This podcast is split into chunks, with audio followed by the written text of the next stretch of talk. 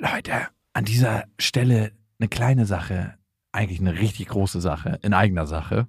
Und zwar sind wir dieses Jahr auf Tour Mhm. im September.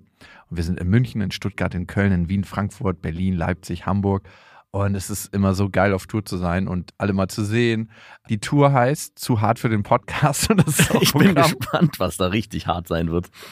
Ja, also es wird viel Interaktion geben, es wird viel zum Lachen geben und die Tour oder das, was dort passiert, entsteht gemeinsam mit euch und ich finde, das ist auch die Magie. Das heißt, bei jedem Tourstop ist es irgendwie anders und Mhm. neu für uns, neu für euch und für uns ist es auf jeden Fall immer sehr, sehr magisch. Also sichert euch jetzt schon die Karten München, Stuttgart, Köln, Wien, Frankfurt, Berlin, Leipzig, Hamburg. Ab jetzt 10% härter und Tickets gibt's ab jetzt auf bestefreundinnen.de und in den Shownotes. Eins, zwei, drei. Ich habe, ich habe lieb. Nein, hat nicht Papa lieb. Weil ich das nicht so mag.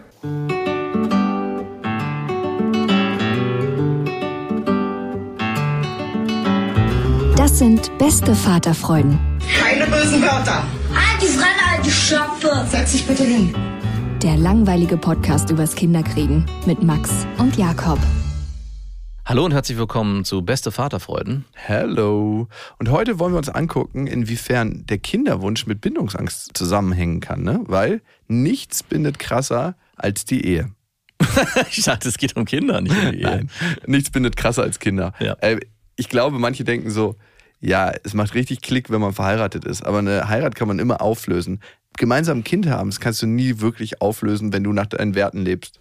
Ja, Also, weil am Ende ist ja immer das Kind das Leidtragende. Und das war auch in meiner Dynamik mit meiner Ex-Freundin das Schwierige, aber auch das Heilsame, dass ich immer auch an unsere Tochter denken musste.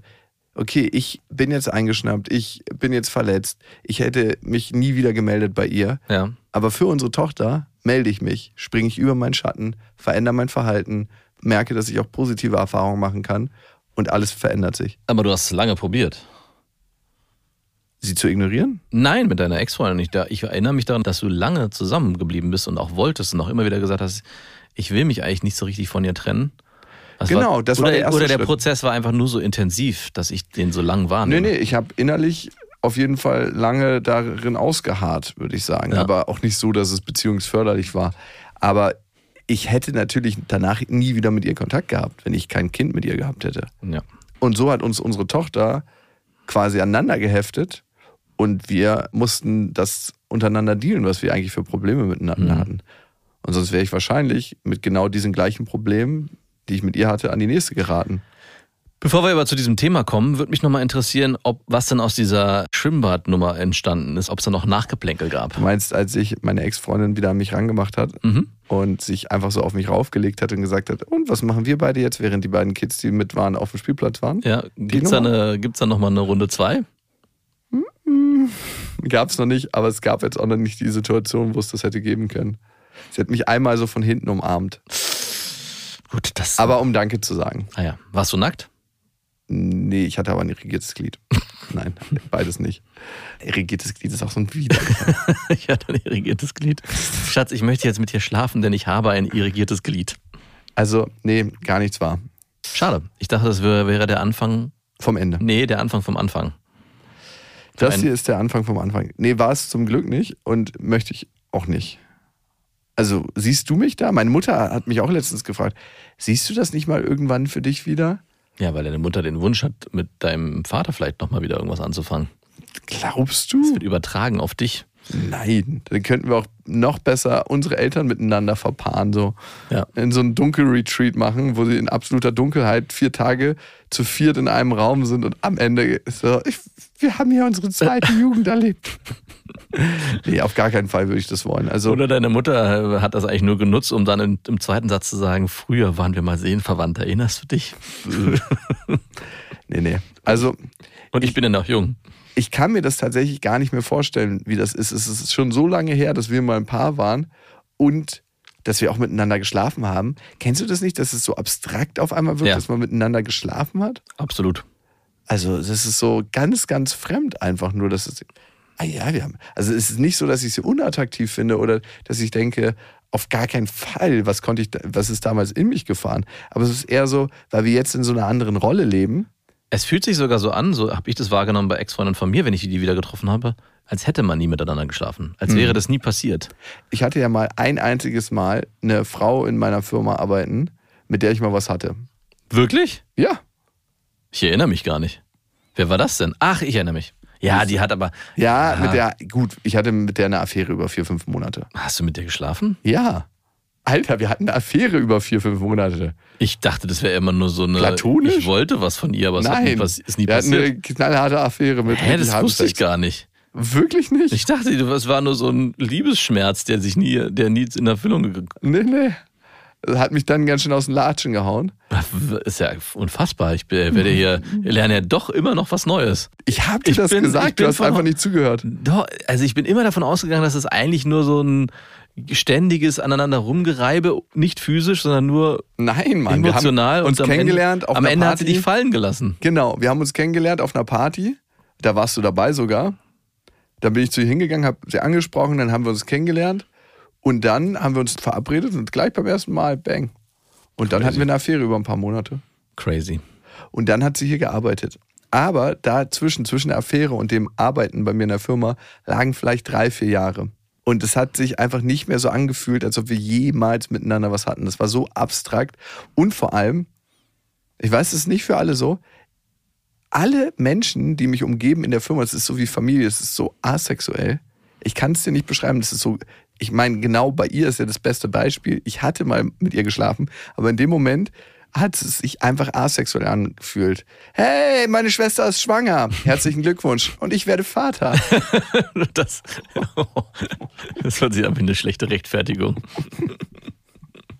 Nee, war wirklich so. Und genauso ist es mit meiner Ex-Freundin, dass wir einfach, also es ist so, als ob unsere Libido gegenseitig auf einem anderen Planeten wohnen würde, zumindest meine. Ich wollte gerade sagen, zumindest deine. Wir Echt? wissen es nie- wir wissen es nicht von der anderen Seite. Es ist erstaunlich, dass du eigentlich, und so habe ich dich zumindest immer wahrgenommen, jemand bist, der erstmal Probleme hat, sich abzugrenzen und Nein zu sagen. Und dann irgendwann der Punkt eintritt, wo, das, wo du so knallhart bist, dass du dass es eigentlich, als wäre es nie passiert. Also gerade bei Beziehungen, die du führst und Affären. Also der Schritt, dass du dann irgendwann sagst, ja, ich möchte mich von der Frau trennen und dann einen klaren Cut machen, da hatte ich bei dir immer das Gefühl, das gibt eine lange Übergangsphase von, ach, hier ist noch vielleicht doch noch was möglich und äh, lass uns doch in Kontakt bleiben und vielleicht sind wir auch noch erstmal nur Freunde, wer weiß. Aber dass es doch dann bei dir innerlich irgendwann einen ganz klaren Cut gibt. Und ich glaube, das ist bei der anderen Seite oft gar nicht so. Also, Weiß ich gar nicht. An dieser Stelle eine kleine Werbung. Und es ist Ikea mit Small Start und ihr kennt die Serie für Kinder, da können Kinder alleine Ordnung lernen und aber auch ihr Leben gestalten im Kinderzimmer. Und das ist eine Serie, die mitwächst, das heißt sehr, sehr praktisch. Und Kinder entwickeln sich ja immer weiter, schneller als man denkt. Also ich habe jetzt gerade meine Tochter angeguckt und gedacht so, wow, vor zwei Monaten war die noch ganz anders. Ja, meine große Tochter sieht aus wie eine, wie eine alte Frau mittlerweile fast schon. Ja, wenn sie so ein Tuch umbinden. Ne? Das macht meine Tochter öfter mal. Und das Schöne an Smallstart ist, wie gesagt, dass es sich mitentwickelt und es gibt was Neues. Nämlich neue Accessoires im Sinne von, die Fronten kann man jetzt wählen, welche Farben man haben möchte und die Griffe sowie weitere tolle Accessoires. Also das heißt, man kann es nochmal individueller gestalten. Die Griffe sind auch herrlich groß. Die Kinder können die Möbel alle selber gut bedienen und es sieht einfach super individuell aus irgendwie. Genau, und die Kinder können diesmal auch selber mitbestimmen, wie sie ihr Zimmer gestalten. Und ich erlebe das auch gerade bei meiner Tochter, die sagt, hey, ich möchte jetzt einen neuen Schrank und ich möchte das so und so haben. Und Ich mache einfach mal neue Griffe. ich mache einfach mal neue Griffe. Du glaubst nicht, was manchmal nur ein bisschen andere Farbe macht mit der individuellen Auslebung dieser ganzen Sachen. 100 Prozent. Und die kann man jetzt wechseln, sowie andere tolle Accessoires. Small Start bei Ikea, schaut mal vorbei. Die Infos dazu findet ihr auch nochmal in den Shownotes. Und auf ikea.de. Findest du, ich bin ein Mensch, der sich schwer abgrenzen kann? Ja. Ja. Ich habe immer genau das Gegenteil, das Gefühl. Dass ich mich ultra gut abgrenzen kann. Also es gibt einen Unterschied. Eigen- und Fremdwahrnehmung, Also, ey. wird es echt, aber du hast es, glaube ich, auch mal so thematisiert, dass du oft ein Thema hast, damit Nein zu sagen und äh, zu gefallen. Auch Das ist ja für eine Form der nicht stattfindenden Abgrenzung. Sowohl im Freundes- als auch im Affärenkreis. Oder? Würdest du Ja. da sagen, da warst du immer super straight? Nee. Also auch bei Freunden? Hey, kann ich mal machen, gar kein Problem. Frag einfach den und den. Ich Ja. meine, es ist besser geworden, aber ich, es gab eine Phase, wo ich das Gefühl hatte, Oh, bitte nicht der auch noch. Das stimmt. A, habe ich richtig viel Enttäuschung erlebt, so in den Medien, wenn du, klar kann ich dir da helfen, Ja. gar kein Problem. Und dann rufst du so sechs Monate später an und dann so, weißt du was, also, was, was, was möchtest du? Ich, Du, du, du, du. ich brauche nur eine Information. Düt, düt. ist wirklich krass. Also äh, Medien sind da nicht alle, in den, die in den Medien arbeiten, aber manche sind da wirklich speziell, muss man einfach sagen. Sonst bei Fern, ja, manchmal ein bisschen Problem, mich abzugrenzen. Bei meiner Ex-Freundin definitiv. Mhm, stimmt, ja. Safe, ja. Also da habe ich ein großes Problem. Gehabt oder immer noch? Immer besser geworden. Ja. Was ja wichtig ist, nicht einfach nur zu sagen, fick dich bis hierhin und nicht weiter, sondern eine wertschätzende und liebevolle Abgrenzung gegenüber sich selbst und gegenüber anderen. Ne? Also dann zu sagen, hey, nee, äh, das passt für mich nicht, vielleicht auch ein paar Gründe nennen, damit man einfach weiter in Kontakt bleibt. Aber ich könnte mir vorstellen, dass das und das zum Beispiel gut funktioniert oder probier das doch mal. Und jetzt war gerade das beste Beispiel, meine Ex-Freundin hat mir eine Nachricht geschrieben, dass sie sich gerne selbstständig machen würde Mhm. nach ihrem Studium und dass sie eine Page aufbauen will und das und das und das und das. Und äh, Als was? weiß ich nicht mehr. Keine Ahnung. Spielt jetzt auch erstmal keine Rolle für das du Beispiel. wirklich- bist wirklich ein guter Zuhörer, wollte ich nochmal sagen. Das hat sie im Detail nicht so geschrieben. Okay. Ja, na, sicher. Ich wette, dass, es, dass sie alle Details, nicht alle Details, aber jetzt Doch zumindest. relativ viele. ja. Aber heute im Gegensatz zu früher habe ich jetzt nicht weitere Anstalten gemacht, ihr zu helfen. Ja. Früher hätte ich sofort gesagt, okay, Seite kann dir der und der bauen, Ja. da kannst du ein Coaching nehmen, da und dazu, das und das. Aber sie hat gar nicht gefragt. Nee, weil, Sie hat es mir nur erzählt. und hat sie dich damals gefragt? Nö. Und du hast trotzdem sofort. Gesagt, okay, wie kann ich sie maximal nach vorne bringen, wie kann ich ihr helfen? Ja, ich erinnere mich, ich musste ja auch Seiten reservieren und ich wurde da auch instrumentalisiert. Was ist eigentlich aus diesen Seiten geworden? Keine Ahnung. Kannst du wieder abmelden. Ja, ja. Mm. Die laufen über dein Konto. Ah, okay. Dankeschön. Naja, auf jeden Fall. Melde die bitte bei der nächsten Gelegenheit ab. Auf jeden Fall bin ich da besser drin geworden, nicht gleich meine Hilfe anzubieten, wenn ich nicht gefragt werde. Sehr gut. Und wenn ich gefragt werde, überlege ich mir das auch zweimal, weil ich ja mittlerweile weiß, was das bedeutet, was da für ein Rattenschwanz dran Natürlich. ist. Und ich habe nicht mehr das Gefühl, so krass gefallen zu müssen im Sinne von, nur wenn ich helfe und dann für den anderen was tue, bin ich in der Freundschaft was wert. Ja. Oder in der Beziehung. Oder in der Beziehung, klar, genau das Gleiche. Und das, das- entspannt einfach krass. Das ist definitiv besser geworden. Es gab die, auf jeden Fall eine Phase, wo ich dachte, ey, vor allem das Schwierige war ja, dass du nicht einfach nur gesagt hast, ja, ich helfe dir, sondern du hast eigentlich das angenommen und hast dann andere instrumentalisiert, das für dich zu erledigen. Also oft hat deine Hilfe nicht direkt in Hilfe geendet, sondern in, hey, ich übergebe das einfach persönlich. Wie mein Vater. Ja. Der ist wirklich das beste Beispiel dafür. Der macht irgendjemandem Versprechung, dass er meinen Podcast produzieren kann und fragt mich dann, ob ich das erledigen könnte. Nein. Doch. Ja, es ist im Prinzip das Gleiche. Ja, ist das Gleiche. Ja. Oder holt für irgendwelche Freundinnen von ihm Autos, die er in seiner Firma dann anmeldet, Ja. die halt die ultra viele Strafzettel kriegen und meine Mutter die dann im Büro bezahlen muss. Ja, das kenne ich irgendwoher. Also nicht das mit den Strafzetteln, aber genau dieses Muster. Bei meinem Vater musst du es auch direkt unterbinden, wenn der dich irgendwie instrumentalisieren will. Also das macht er einfach sehr, sehr gerne. Ich habe es auch mittlerweile unterbunden. So, kannst du mal nachgucken für deine Schwester das und das? Die ist alt genug, die kann selber nachgucken. Und ich nehme ihr die Möglichkeit, sich zu entwickeln, wenn ich das immer alles für sie erledige. Ich bin davon weg, können Leute selbst für sich machen. Wenn jetzt jemand mal in Not ist und Hilfe braucht, Ja. Dann ja. dann ja. Also hab ich, hab ich dich da erzogen hin? Weil Ja. hast du das gemerkt, dass ich dich so seicht auch mit immer. deinem Verhalten, du hast mich jetzt nicht bewusst dazu erzogen. Nee. Du hast einfach nie was gemacht. Und deswegen Nee, das stimmt nicht. Ich habe auch ganz immer wieder mal ganz seicht formuliert, du Jakob, mach's doch einfach selbst. Oder bitte nicht mit mir. stimmt, Aber ganz seicht, ne? Am Anfang habe ich mich da. Es ist auch echt nicht so einfach. sich abzugrenzen. Bei Freunden oder auch Familie, wenn dich jemand um einen Gefallen bittet, dann ist es ja eigentlich so, dass du sagst, ja klar, mache ich das, weil ich will ja auch natürlich dem meinem Freund oder Familienmitglied helfen. Aber es gibt irgendwann diesen Punkt, wo man merkt, Moment mal, das geht ja einfach nur darum, Arbeit abzuwälzen oder auf Probleme nicht selber lösen zu wollen. Ich werde hier gerade instrumentalisiert und das herauszufinden ist erstmal gar nicht so einfach, dafür brauchst du eine gewisse Zeit. Und ich glaube, äh, das hat auch bei mir eine Weile gedauert und genauso musstest du auch erstmal lernen, Moment mal, mein Verhalten ist überhaupt weder für mich noch für mein Umfeld förderlich, sondern eine straighte Zusage oder eine straighte Absage ist am Ende für alle Parteien das Bessere. Ja, vor allem der andere merkt ja auch immer nicht, dass er eigentlich gerade in so einer Art Helfer-Anpassungsmodus lebt, Ja. Wenn er diese Arbeit, die er sich selber aufheizt, ganz leicht an andere weitergeben kann. Genau. Und ey, mein Vater ist da wirklich der König, aber ich unterbinde das immer so. Ach, interessant, nö, habe ich aber keine Zeit für. Ja. Bang. Mach das mal schön selber. Der nächste Schritt wäre es, ihm genauso zu spiegeln. Du, ähm, ganz ehrlich, ich fühle mich da eigentlich übergangen. In der Vergangenheit gab es oft Momente, wo du das genauso gehandhabt hast und eigentlich möchte ich dir gar nicht helfen. Ich möchte ihm schon mal helfen, Ja, aber ich sag ja, wen- nicht seinen Freunden und seinen Freundesfreunden.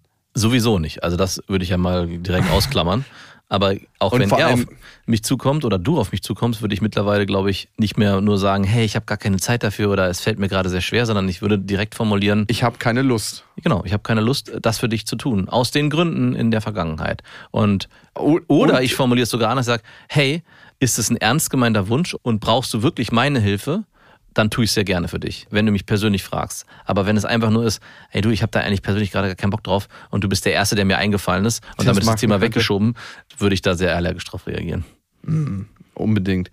Du, ich brauch's ihm aber gar nicht persönlich sagen, weil das praktisch ist, er hört diesen Podcast und kann sich selber. Okay. Siehst du, schon erledigt. Das ist doch ein Sprachrohr hier.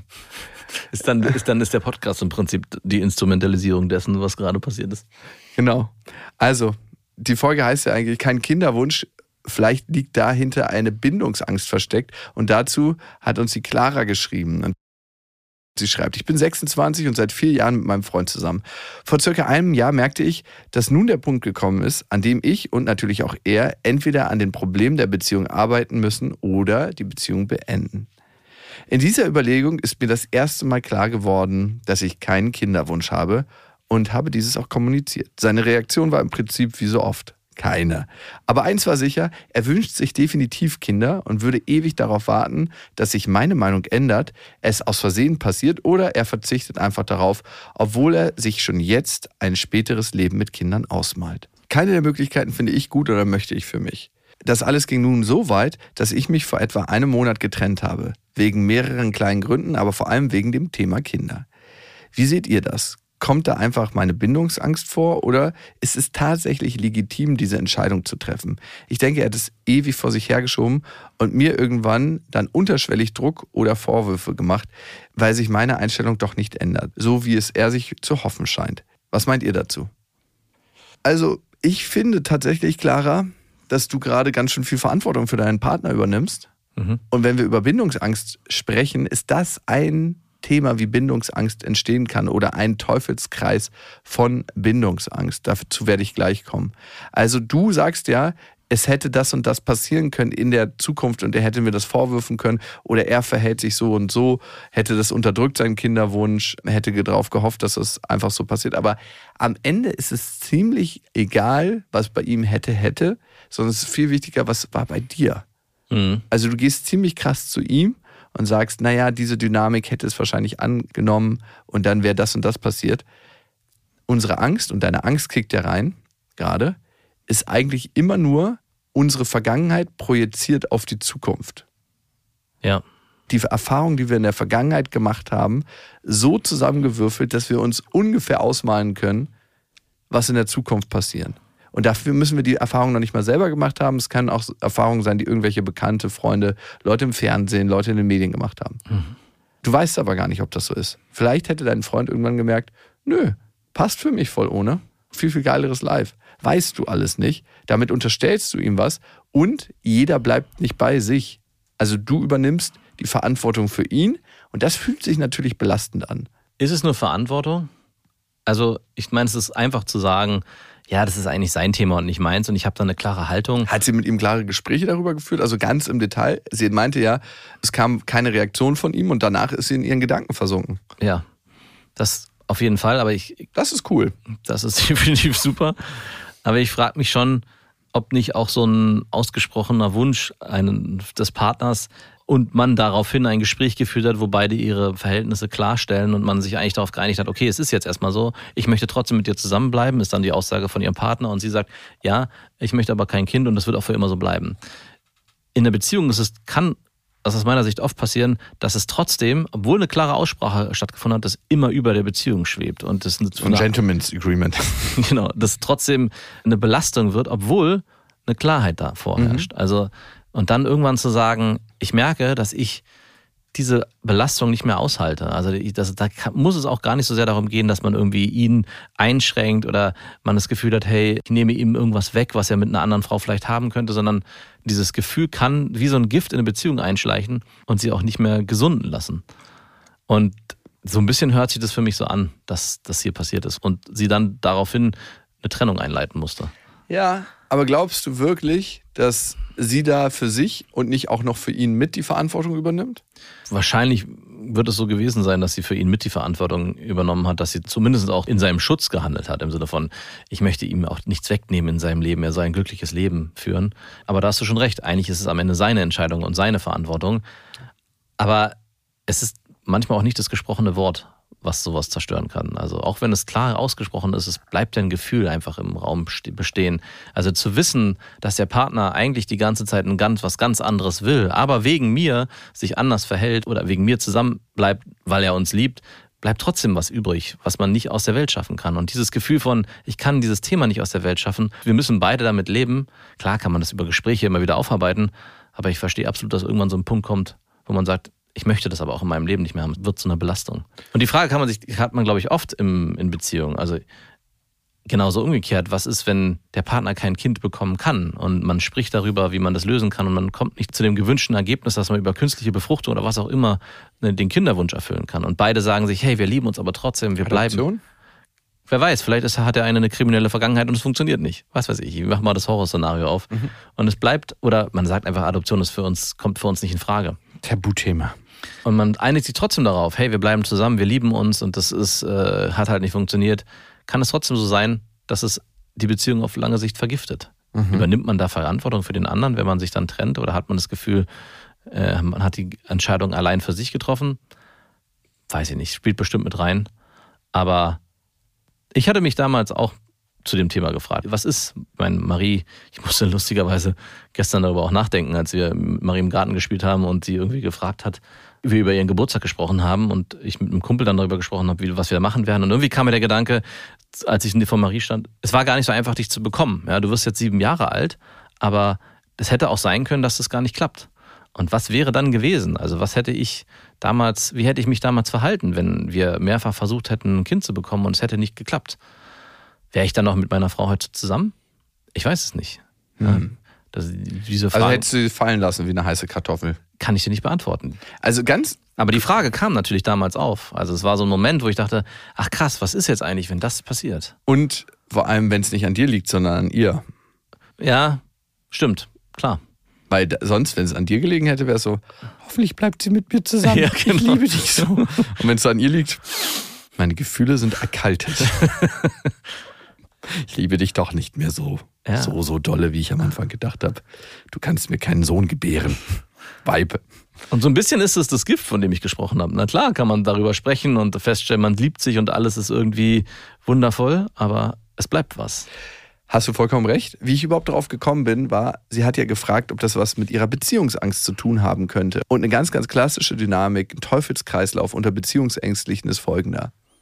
Man hat eine krasse Verliebtheitsphase, also es ist wirklich so head over heels und man ist so verliebt wie noch nie. Mhm. Und wenn diese dann abflacht, dann kickt das rein, was Bindungsängstliche ganz, ganz oft im Kern in sich tragen. Nämlich das Gefühl, eigentlich nicht zu genügen für das, was sie sind. So, du bist nicht liebenswert, so wie du bist, sondern du musst was dafür tun. Ja. Und dementsprechend tun sie auch das dafür und sind entweder überangepasst, also sagen, okay, was kann ich hier dafür tun in der Beziehung und wie kann ich mich auf meinen Partner so einstellen, dass er mich mag. Und das ist natürlich ultra anstrengend. Ja, wir gehen heute ins Kino. Tolle Idee, Schatz. ja, klar, die, das Frühstück mag ich auch am liebsten. Ja. Korsika war ich noch nie in Klammern schon sechsmal, gefällt mir überhaupt nicht. Fahren wir gerne hin. Und auch in jedem einzelnen Verhalten. Ne? Und das ist natürlich ultra anstrengend. Und meistens Aber ab wann ist es mal okay? Also sich selber zu beschneiden, um dem anderen. in der Beziehung immer wieder. Aber wenn du dabei sich selber vergisst und gar nicht auf deine Bedürfnisse hörst, dann ist es eben nicht okay. Und dann hast du auch den Eindruck, Beziehung ist anstrengend, weil du ja immer was dafür tun musst, um Ja. Beziehungen aufrechtzuerhalten. Das heißt, wenn du in Kontakt mit deiner Beziehungsperson gehst, bist du ja immer im Lauermodus, wie muss ich mich verändern, damit die Person mich mag. Das ist ja nie nach Hause kommen. Das ist immer Furchtbar. so Anstrengung, Anstrengung. Und die andere Hälfte von den Beziehungsängstlichen, die ist meistens so im Fuck-off-Modus. Mhm. Du kannst mich mal, ich bin in der Überautonomie, Ja. so autonom, dass du gar nicht an mich rankommst und ich mache hier, was ich will. Und wenn du was von mir willst, musst du ankommen. Ja. Das heißt, Beziehungsängstliche wissen meistens nicht, dass wir schweben ja zwischen zwei Polen immer in der Beziehung, ne? zwischen Autonomie und Bindung. Das nicht heißt Autonomie oder Bindung, sondern Autonomie und Bindung. Mhm. Und das könnte sein, dass Clara das ein Stück weit in sich trägt. Und darum ist sie so ein bisschen so vom Modus, hm, ich muss hier für ihn mitdenken, muss seine Wünsche in der Zukunft erraten, damit irgendwie. Und dann schwappt es natürlich irgendwann über, das ist sau anstrengend. Ja. Also wie für deine Frau das anstrengend ist, für dich immer ja, absolut.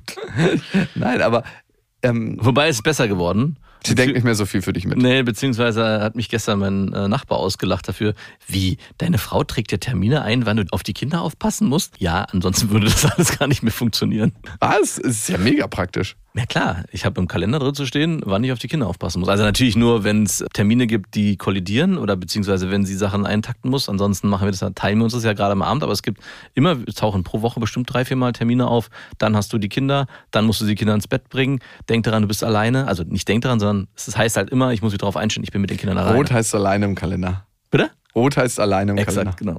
genau. Wirklich? Ja, wir, ansonsten. Kalender live. Ist nicht so verplayed, das Leben. Dann Ansonsten würden in meinem Alltag einfach auch Termine in diese Bereiche ge- reingeraten, die ja geblockt werden müssen. Also es geht ja schon auch darum, den ganzen Termin des Alltags in irgendeiner Form, zu managen. dicht zu machen, dass da kein anderer drauf zugreifen kann. Exakt. Das Machst du ja auch.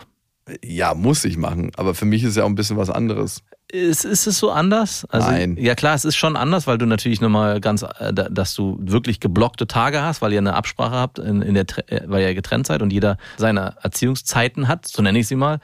Aber auch wenn man zusammen ist, gibt es natürlich trotzdem Dinge, die der eine vielleicht alleine machen will, mit Freunden machen will oder Termine, die halt man nicht gemeinsam machen kann. Und da muss man sich absprechen. Und wir haben die Methode Kalender gewählt. Natürlich könnte man auch von mir erwarten, hey, wenn sie mit mir die Woche bespricht, erinnere ich mich dran. No chance. No chance. Aber ich glaube, es wäre bei dir nicht anders. Wenn deine Ex-Freundin dir sagen würde, Jakob, denkst du dran, du hast Donnerstag, Dienstag und Mittwoch Lilla um die und die Zeit und müsstest dann vielleicht noch Freitag früh, das würdest du am Sonntag Nein, natürlich. sofort ich trage vergessen. mir alles immer sofort in Natürlich. den Kalender, aber ich lasse es nicht eintragen für mich. Da ist der entscheidende Unterschied.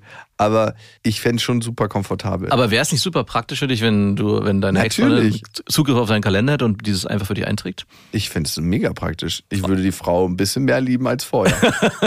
Deine, Ich auch hab- deine Ex-Freundin. Auch meine Ex-Freundin. Das würde sie aber nie im Leben tun. Aber ganz komischerweise, heute würde ich auf sowas mehr achten, dass man ein Team ist, so wie ich ihr das auch eintragen würde. Mhm. Das heißt ja nicht, dass sie nur mir das in eine Richtung einträgt, sondern wie oft hast du schon einen Termin für deine Freundin eingetragen? Hm, Ich glaube, das ist noch, also das Einzige, was ich mache, ist, dass ich meine Termine eintrage und jetzt damit signalisiere, hier darf nichts passieren. Du ekliger. Jetzt weiß ich langsam, was deine Kaktusfrau meint.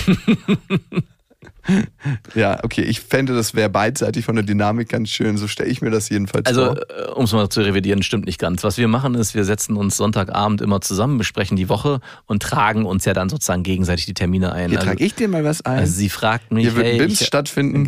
sowas nicht. Aber sie fragt mich natürlich schon, hey, Montag habe ich das und das vor, kannst du da die Kinder nehmen? Ja klar. Und dann trägt sie mir oder ich mir den Termin ein. Habt ihr schon mal in die Woche geguckt und euch gefragt, wo Sex möglich wäre? Nein, Nee? no. Das habe ich mal mit einer Ex-Freundin gemacht. Ja, das dazu, das brauchst nicht. Ach, Es kommt einfach immer wieder dazu. So, wo sie am Küchentresen und du so, oh, jetzt reicht's. Ich bin der Lauerer. Nein, aber wer will's öfter? Ja, Derzeit ich. Ja? Mhm. Weil dein Testo wieder oben ist, dadurch, dass du trainierst. Zu ne? viel Beintraining. Ah, ja, da fährt das direkt äh, in Lachs rein. Wahrscheinlich schon, ja. Ach, derzeit du. Und sie ist schon richtig genervt, oder? Nee, nicht genervt, aber, Aber du bist natürlich auch ausdauernder geworden, dass du jetzt sportlicher bist, ne? Äh, Das auf jeden Fall, aber das Problem ist auch, unsere Zeiten passen nicht zueinander. Also Mhm. ich bin eher so der Morgenstund oder auch mal so zwischendurch und sie ist eher so der, Morgenstund hat Gold im Mund. Oh, sagst du? und sie ist eher so gemütlich abends äh, vorm Schlafen gehen, das was es überhaupt gar nicht meine Zeit ist. Und das heißt, wenn ich will, dann kollidiert das definitiv mit den Zeiten. Also du bist lieber morgens aktiv? Hm, Ja, War ich auch immer. Weil da kann man ja das nutzen, was da ist. exakt. Abends ist natürlich immer man verbringt irgendwie den Abendteil gemeinsam, dann hat man irgendwie noch, nimmt man sich Bindung Zeit. aufgebaut, meinst du? Ja, und dann wird am Ende dann noch irgendwie dann gemeinsam eingeschlafen und man hat den ganzen Abend verschwendet. Vor allem, dann kommst du, Du fährst doch auch immer dann direkt nochmal so, jetzt ist es erledigt, ich fahre nochmal los. Also kommt drauf an. Aber wenn ich was Wichtiges zu tun habe oder einfach ins Bett möchte, dann sage ich auch irgendwann, oh du, ich habe morgen leider ein paar wichtige Termine. Und schmeißt diejenige raus. Was heißt rausschmeißen? Kann sie nicht bei dir noch mit einschlafen? Kommt drauf an. Also, ich finde, manchmal gibt es Frauen, die hat man total gerne um sich. Und manchmal gibt es auch einfach wichtige Termine. Na klar gibt es manchmal wichtige Termine, ich verstehe dich voll und ganz. Dass nachts um 23 Uhr noch wichtige Termine in der Nee, den hat man denn am nächsten Morgen Ja, und man schläft ja auch einfach nicht so erholsam. Natürlich, du brauchst dich von mir nicht rechtfertigen. Das stimmt doch aber. Ja, das stimmt absolut. Okay, zurück zu klar. Aber ich finde es trotzdem schon, ich hab, fand es schon immer äh, erstaunlich bei dir, dass du abends dann noch die, die Damen des, des Hauses äh, die wohnen nicht bei mir im Haus. ausweist. Ja, ich weiß, aber trotzdem so. So ich stelle mir vor, ja, keine Ahnung. Ihr Also, wir haben- du hast ein Date. Sag mal, wir sind jetzt Ja. bei beste Vaterfreunden, aber egal, du hast ein Date. Das geht, weiß ich, um 20 Uhr los. Mhm. Hm? Und dann seid ihr essen oder keine Ahnung, ihr macht irgendwas, geht spazieren. 22.30 Uhr ist das Essen zu Ende. Ja, genau, dann geht ihr, fahrt ihr zu euch, dann ist es 23 Uhr, dann Mhm. Zu geht's, mir, by the way, und da ist der entscheidende Unterschied. Wir fahren nicht zu Ja, uns. genau, ihr fahrt zu ihr, dann ist es, weiß nicht, ist es dann 24 Uhr? Ja, 0 Uhr. Und dann sagst du, okay, sorry, ich muss morgen früh raus, ciao. nee, das kündige ich schon vorher mal an. Ah, Ich habe morgen eigentlich einen recht wichtigen Termin. Wir können noch zu mir fahren, aber da setzt du schon den Anker. oh, du setzt schon, du, das ist ja noch viel schlimmer. Das ist eigentlich genauso wie ich mit meiner Frau am Sonntag die Woche bespreche, besprichst du mit jedem Date schon vorher, so bevor wir jetzt hier weitermachen, würde ich gerne den Abend nochmal, genau den Ablaufplan nochmal Hast du deinen festlegen. Terminkalender auf? ich habe hier mal einen Flipchart vorbereitet. Ja, also da muss man schon ehrlich und transparent sein, oder? Ist ja auch gut.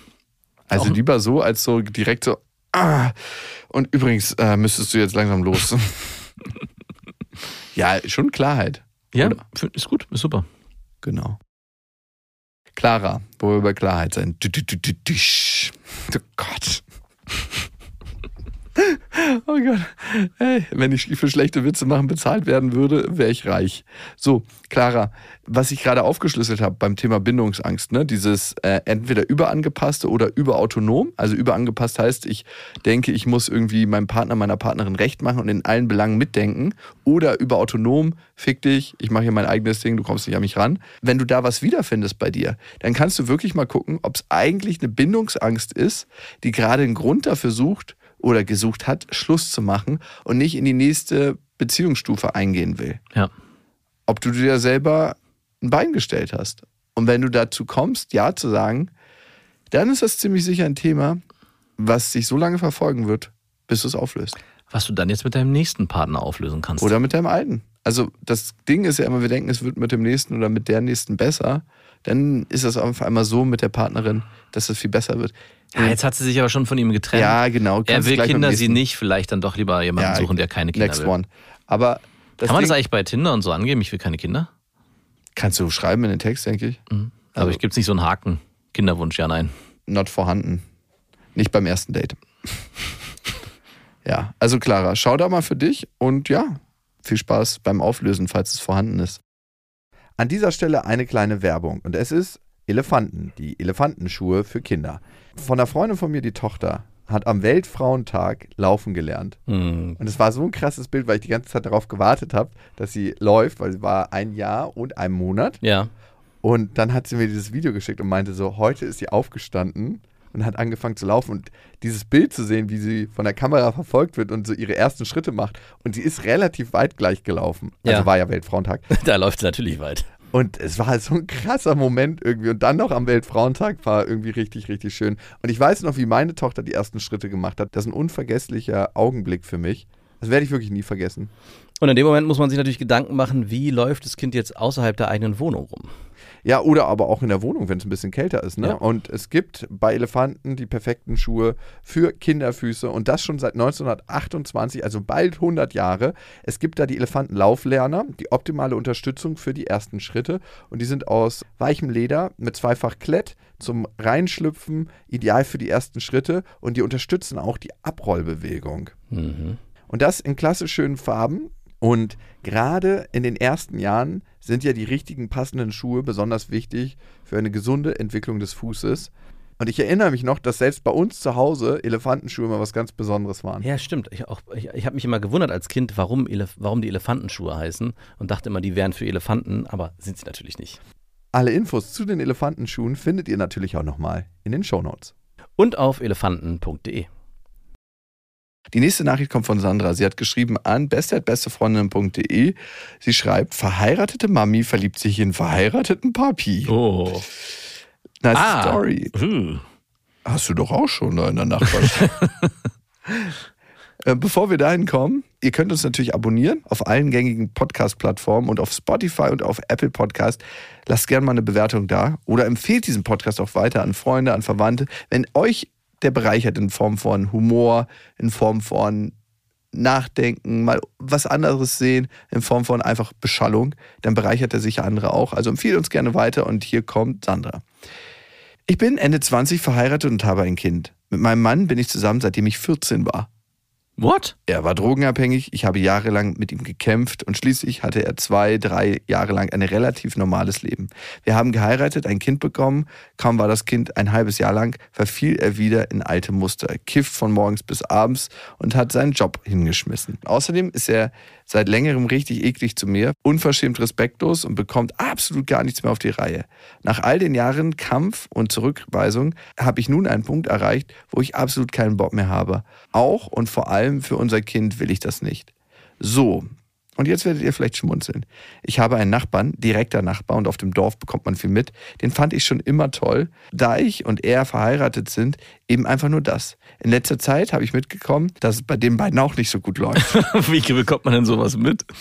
Ja, wenn man direkt Nachbar an Nachbar wohnt. Ey, ich habe früher auf dem Dorf, ich habe ja auch mal von 6 bis 14 auf dem Dorf gewohnt, da haben wir alles mitbekommen. Da wurde, als es keine Handys gab, der Nachbar vor die Tür gesetzt von seiner Frau, weil er irgendwie jemand anderen nachgestellt hatte, in Unterhose und musste dann einen richtigen Walk of Shame machen zur nächsten Telefonzelle und musste jemanden anrufen, der ihm Geld bringt und abholt. In Unterhose. Kannst du dir ungefähr vorstellen, wie lange das durchgekommen ist. Oder ein Kumpel hat mir letztens erzählt, mit dem war ich auf der Schule. Bei ihm auf der Schule, er hat dann gewechselt, gab es zwei Lehrerinnen. Das waren Kunst- und eine Musiklehrerin. Also Kunstlehrer und eine Musiklehrerin. Ja. Und die haben so richtig harte Sexbilder gemacht. Von sich oder Ja, die haben so richtig abgebankt. Mhm. Und dann haben die die Fotos bei irgendeiner Drogerie entwickeln lassen. Nein. Doch. Das, ey, das ist doch. Doch, das ist keine Top-Story. Und Schüler haben dann den Namen gelesen, haben einfach mal die Fotos aufgemacht, weil die lagen früher in so Fächern drin, da konntest du dir so ja, ich weiß, ich kenne die Fächer. Ja, und haben dann. Brauchst jetzt gar nicht so nach unten gucken. Du hast ab und zu mal reingeluschert, ne? Nein, habe ich niemals getan. Ja, doch. Auf jeden Fall haben die Schüler das auch gemacht. Und dann haben die die krassen Sexfotos natürlich vervielfältigt und auf der Schule verteilt. Geil. Und die mussten letzten Endes die Schule wechseln. die Natürlich, muss sie, halt, dass sie nicht ihre Zulassung verloren haben. Hä, wenn du Sexfotos machst, du kannst in deiner Freizeit doch machen, was du möchtest. Ja, stimmt schon, aber Außerdem ist es doch im Kolleg geblieben. das stimmt allerdings. Im Lehrerkolleg. Viel schlimmer wäre, wenn so bei Kunstprojekten Schülerinnen und Schüler mit eingebunden worden wären. Manchmal frage ich mich, was wohl wäre, wenn einem sowas mal passiert. Wie das sich anfühlt. Ob das Richtig scheiße. Und dann, also es gibt zum Beispiel einen, es gibt im E-Sports, das interessiert dich nicht, gab es einen, der hat, äh, der war sehr erfolgreich, dann war er Kommentator und dann wurde er erwischt, wie er einem leider minderjährigen Mädchen, was er nicht wusste, weil die natürlich über das Internet ihm nicht ihr wahres Alter gesagt hat, wie er sein wieder Penisbilder an sie verschickt hat von seinem irrigierten Glied. Ui. Und das ist rausgekommen, die Bilder waren zugänglich, das war eine Person des öffentlichen Lebens, die hatte keine, der hatte keine Ahnung, wie viele tausende, hunderte, tausende von Twitter-Followern und war einfach auch bekannt. Und das natürlich war seine Karriere schlagartig zu Ende. Dieser Typ hat na, jetzt vor einem Jahr wieder angefangen, sich öffentlich zu zeigen, zu streamen und da denkt man so, wow, einerseits Respekt, dass er das wieder tut, dass er nicht für immer in die Annalen verschwunden ist, weil das ist ja Ja, er braucht ja auch Geld. Ja, aber dann, keine Ahnung, würde ich ja anfangen, bei, weiß nicht, ganz normal, einen ganz normalen Job zu machen. In Amerika bist du das Leben? Der ist Europäer, der so, ist okay. Belgier. Sorry, aber es stimmt leider wirklich. okay. Manchmal denke ich mir, vielleicht ist es auch eine Aufgabe, die einem das Leben stellen kann, die man mal durchwandern muss, wenn einem sowas passiert. Also vielleicht nicht sowas, aber dass dir, dass jemand Bilder von dir macht, wie du gerade irgendjemand hart durchbankst und dann wird es veröffentlicht. Ja, ich möchte es nicht so gerne erleben. Nein, ich möchte es auch nicht erleben. Also nicht so, so gerne. Oder Okay. kennst du, es gibt einen Streamer, das ist glaube ich die bekannteste Geschichte, der äh, gesagt hat, yo, äh, ciao, das war's von mir heute, ich bin da mal weg und hat natürlich vergessen, die Kameras auszumachen und sich dann... Aber glaubst du das, dass du das vergessen hast? Äh, ich habe das Video mir mal angeguckt. Das ist leider wirklich, es ist nicht schön. Das ist wirklich, wie er da 20 Minuten lang beschäftigt. Er ist auch lange am Suchen und Klicken und irgendwann geht die Hose auf und er ist wirklich dann noch ein bisschen beschäftigt. Und dann, so, und dann fällt ihm am Ende auf und er macht, oh nein. Und die Kamera lief die ganze Zeit mit. Und was war denn bei ihm los? Es wurde gebannt von der Seite. Ich glaube, der ist verschwunden, nie wieder aufgetaucht. Der war auch nicht so bekannt. Das war, der wurde dadurch bekannt. Leider ist die Story so rum. Ah, okay. Aber es gibt, also wenn wir schon dabei sind, es gibt noch einen anderen, der vorgegaukelt hat, er wäre im Rollstuhl. Der hat gestreamt und war im Rollstuhl und hat auch Spenden bekommen und, und alles. Nein. Und dann gibt's ein Video, wo er vergisst, seine Kamera auszumachen. Auf einmal zup, steht er auf und holt sich was zu trinken. Und alle so, what? Spont Spontanheilung.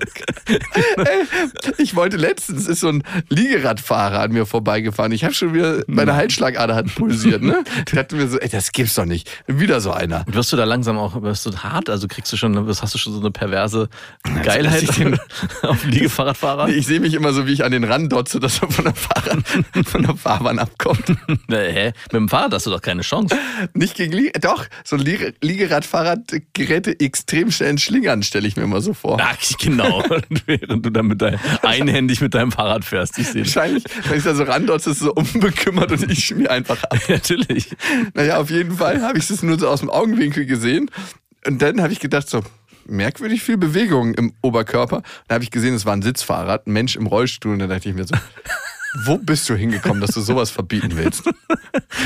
Das, der darf.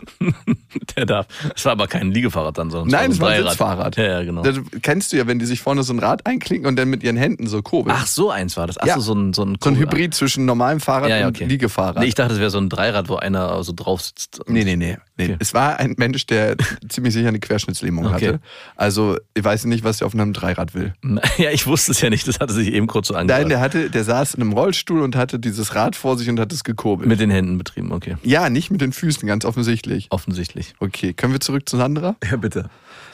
In letzter Zeit habe ich mitbekommen, dass es bei den beiden auch nicht so gut läuft. Fair enough, da haben wir einen kleinen Schlenker gemacht. Und Überraschung, wir sind ins Gespräch gekommen und verstehen uns super. Ihr habt ja auch so viel miteinander zu reden, Hm. Ja. weil ihr könnt allein schon über eure misslungenen Partnerschaften Und reden. wenn sich die Kinder auch noch gut verstehen, hat man sogar Ruhe. Huh, mehr als super. Wir sind rund um die Uhr in Kontakt und dabei geht es um belangloses, emotionales, lustiges, manchmal auch um etwas, was ein bisschen schmutziger ist, aber immer sehr liebevoll. Er gibt sich viel Mühe, arrangiert Situationen, in denen wir uns zufällig begegnen und zeigt mir immer, dass er mir zugehört hat. Ich bin oft überrascht, was er noch weiß. Ein richtiges Treffen, bei dem wir alleine waren, ohne Kind und ohne dass es nur zufällig im Hof war, gab es nur einmal. Er war extrem schüchtern und nervös. Inzwischen würde ich definitiv ausschließen, dass es ihm nur um Sex geht. Beim Schreiben zeigt er zwar sehr deutlich, dass er ein Verlangen hat, aber er ist immer sehr vorsichtig und immer darauf bedacht, wie es mir dabei geht. Wie geht's dir dabei? Ey, nee, natürlich. Weißt du, was das für eine heiße Kiste ist, wenn du selber verheiratet bist? Natürlich. Ey, die größte, ich meine, stell mal vor, auf einmal sagt das Gegenüber, du, ich habe jetzt überlegt, das deiner Frau zu sagen, weil ich habe ja mit meinem Mann Schluss gemacht, jetzt bist du dran. Also es kann ja alles Mögliche passieren. Aber Sandra packt jetzt die Karten auf den Tisch und sagt, er hätte es auch ehrlich gesagt schon längst haben können. Ansonsten sehen wir uns trotzdem jeden Tag, nur eben im Beisein anderer oder in Situationen, wo wir unauffällig bleiben müssen. Ich habe das Gefühl, dass er aufgrund seiner Schüchternheit im Moment ganz zufrieden ist, dass die meiste Kommunikation über Schreiben verläuft. Da vertraut er mir auch viele Dinge an und öffnet sich. Er lässt das Gespräch nie abbrechen und will immer wissen, was ich mache. Dadurch, dass wir so nahe beieinander leben, kriege ich auch immer mit, dass er bezüglich seiner Frau immer die Wahrheit sagt. Mhm. Mhm, ist ja richtig hier Stasi unterwegs. Nun habe ich körperlich ein immer größeres Verlangen nach ihm und ich kann kaum noch schlafen vor lauter Grübelei. Ich kann es mir nicht ohne ihn vorstellen. Aber er wohnt doch nebenan, ist doch praktisch. Du brauchst es dir gar nicht ohne ihn vorstellen. Nein.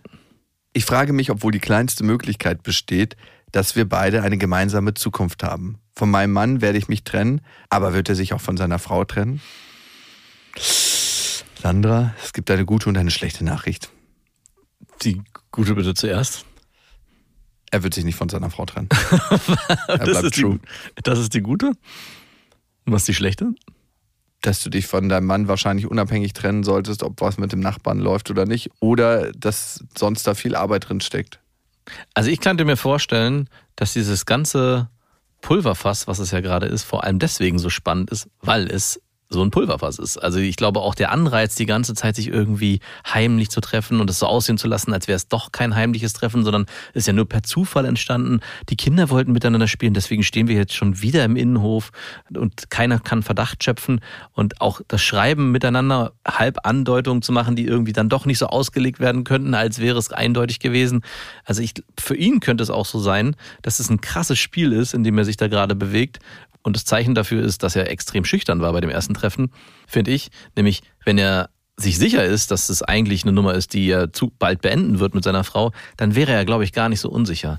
Ich könnte mir vorstellen, dass er zumindest so sehr noch an seiner Frau hängt, Ja. warum auch immer, ob es eine Abhängigkeit ist oder wirklich auch noch Liebe im Spiel ist, keine Ahnung, dass er sich eigentlich gar nicht trauen wird oder gar nicht vorhat, sich wirklich zu trennen, aber dieser Reiz, der gerade vorherrscht, so stark ist, dass er dem auch nachgeben will in irgendeiner Form. Und die Gefahr, die besteht, ist, sagen wir mal, du lässt es zu oder ihr kommt zueinander, dass sich dieser an dem Climax alles auflöst und dann dieser Anreiz, der eigentlich da vorher da war, gar nicht mehr vorhanden ist und sich das alles sehr, sehr milde verläuft und nach und nach ausläuft. Ich glaube, in der Situation kannst du jetzt nur bei dir gucken. Ne? Es läuft nicht mehr so gut mit deinem aktuellen Partner. Und da sind wir natürlich offener für das, was um uns herum passiert. Klar. Oder direkt vor der eigenen Haustür, wie in deinem Fall. Die Frage ist, würdest du diesen Typen aussuchen, selbst wenn es mit deinem Mann richtig, richtig gut laufen würde? Ziemlich sicher nicht. Nein. Und dann ist die Frage, geht es um den Typen oder geht es um dein Gefühl, gebunden zu sein? Mhm. Und das finde ich ist immer so eine ganz, ganz schwierige Frage. Und es gibt so einen richtig schönen Kalenderspruch dazu. Wenn wir es nicht schaffen, alleine zu sein, suchen wir Partner immer aus dem Gefühl heraus, nicht einsam sein zu wollen und nicht aus Liebe. Ja. Und die Frage ist, ist das bei dir hier gerade der Fall? Klickt diese Dynamik an? Und wenn ja, dann werdet ihr immer in der Abhängigkeit eine Beziehung führen und nie in Freiheit. Egal, was mit euch beiden passiert in Zukunft. Und wenn du merkst, ey, der Typ zieht mich so krass an, weil er einfach mich anzieht, ganz gleich, was mit meinem Mann ist oder nicht, dann ist es eine andere Frage. Aber das verneinst du ja so ein bisschen. Ne? Ihr fandet euch schon immer anziehend, aber ihr wart beide verheiratet, darum hat das nicht so richtig in den Gedanken stattgefunden. Ich glaube, es hilft erstmal mit deinem Mann aufzuräumen, bevor du dich irgendwie auf andere Sachen konzentrierst. Im Sinne von, was passiert da gerade? Wie kannst du die Dynamik irgendwie aufbrechen? Und könnt ihr euch vielleicht auch nochmal eine ehrliche Chance geben? Mhm. In der Paartherapie. Und für eine Veränderung innerhalb der Paardynamik braucht es immer zwei Leute ne? und auch zwei Leute, die darauf Bock haben. Ja. Wenn du ihm die Chance gibst und sagst, hey, das und das habe ich vor und ich brauche hier Wachstum mit uns beiden und eine Veränderung, sonst kann ich diese Beziehung nicht mehr weiterführen, dann hat er eine Chance darauf zu reagieren. Wenn du einfach sagst so, oh, hast schon wieder angefangen zu kiffen, ciao, Mhm. ah, ist schwierig. Ist ganz, ganz schwierig. Und wirst du in Zukunft mit deinem Nachbarn eine Beziehung führen? Ich weiß gar nicht, ob das die erste Seite des Buches gerade ist. Nein. Die erste Seite des Buches ist erstmal schön Blantrauch mit deinem Mann. Und in dieser Stein. Ja, die erste Seite, das hast du schon gut zusammengefasst, ist eigentlich bei sich zu gucken. Was brauche ich eigentlich gerade? Brauche ich eine Paarbeziehung mit meinem derzeitigen Freund oder Mann und will versuchen, diese Beziehung weiterzuführen und daran zu arbeiten, dass sie auch weitergeführt werden kann? Oder brauche ich eine klare Trennung? Und diese Trennung würde ich nicht abhängig machen von dem Nachbarn oder von irgendeinem anderen Mann, den du kennenlernst, nur weil da vielleicht eventuell die Illusion im Raum steht, dass es mit dem total schön werden kann. Weil am Ende rennst du eigentlich nur dieser Illusion hinterher und nicht wirklich dieser Person. Also diese Gefahr besteht zumindest. Ja. Und solange du da nicht Klarheit bei dir hast und Klarheit mit deinem jetzigen Partner und auch klar darüber, was du eigentlich willst, wirst du das, glaube ich, nie herausfinden. Und das ist der erste Schritt vor dem zweiten. Genau. Und vielleicht guckst du auch mal, ob du gerade in so einer Art Abhängigkeitsdynamik bist, dass du irgendwie abhängig bist. Und wenn du das nicht klar getrennt hast, was es gerade bei dir ist, und wenn du die Chance nicht wahrnimmst, dich selber besser kennenzulernen, wirst du immer wieder in die gleichen Dynamiken rennen und immer wieder mit der gleichen Brille auf die Wirklichkeit agieren. Das heißt, du erkennst das gar nicht. Es kann sein, dass du dich in die nächste Abhängigkeit begibst, Sandra. Ne? Will der Typ mich? Kann da was stattfinden? Also wirklich, Wird es vielleicht nur eine heimliche Affäre über mehrere Jahre und du bist Ja. dann am Ende auch unglücklich? Kann ja auch sein. Hat er das so zu entscheiden alleine? Nein. Wenn, dann entscheidet ihr das zusammen. Okay, genug, oder? Genug Moralapostel. Also ich bin auf jeden Fall der Falsche, der da moralisch irgendwie ein Werturteil geben sollte. Du nicht, du könntest noch. Ja, vielleicht. Einigermaßen. Und ihr wisst ja, Es gibt kein richtig oder falsch. Affären sind einfach anders. Macht's gut. Das waren Beste Vaterfreuden mit Max und Jakob. Jetzt auf iTunes, Spotify, Deezer und YouTube. Der 7-One-Audio-Podcast-Tipp. Max, wann hast du das letzte Mal so richtig brutal offen mit jemandem geredet? Also so, dass es wirklich wehtut. Mit dir. Ja. Hier. Das sind wir, beste Freundinnen, der ultra-ehrliche Männer-Podcast. Und wir reden über Liebe, Sex, Beziehung, über alles, was eigentlich hinter verschlossenen Türen besprochen wird. Und manchmal auch über Freundschaft. Bei uns erfahrt ihr so Sachen, wie man wirklich herausfinden kann, ob man mit einer Frau zusammen sein will oder doch nur bimsen. Und warum Max Freundin gerade zumindest im Podcast einen Riesenunfall mit ihrem Pferdehänger hatte. Das eine oder andere Gedankenexperiment wird ja auch noch gemacht. Also hört rein, jeden Donnerstag gibt's beste Freundinnen überall, wo es Podcasts gibt.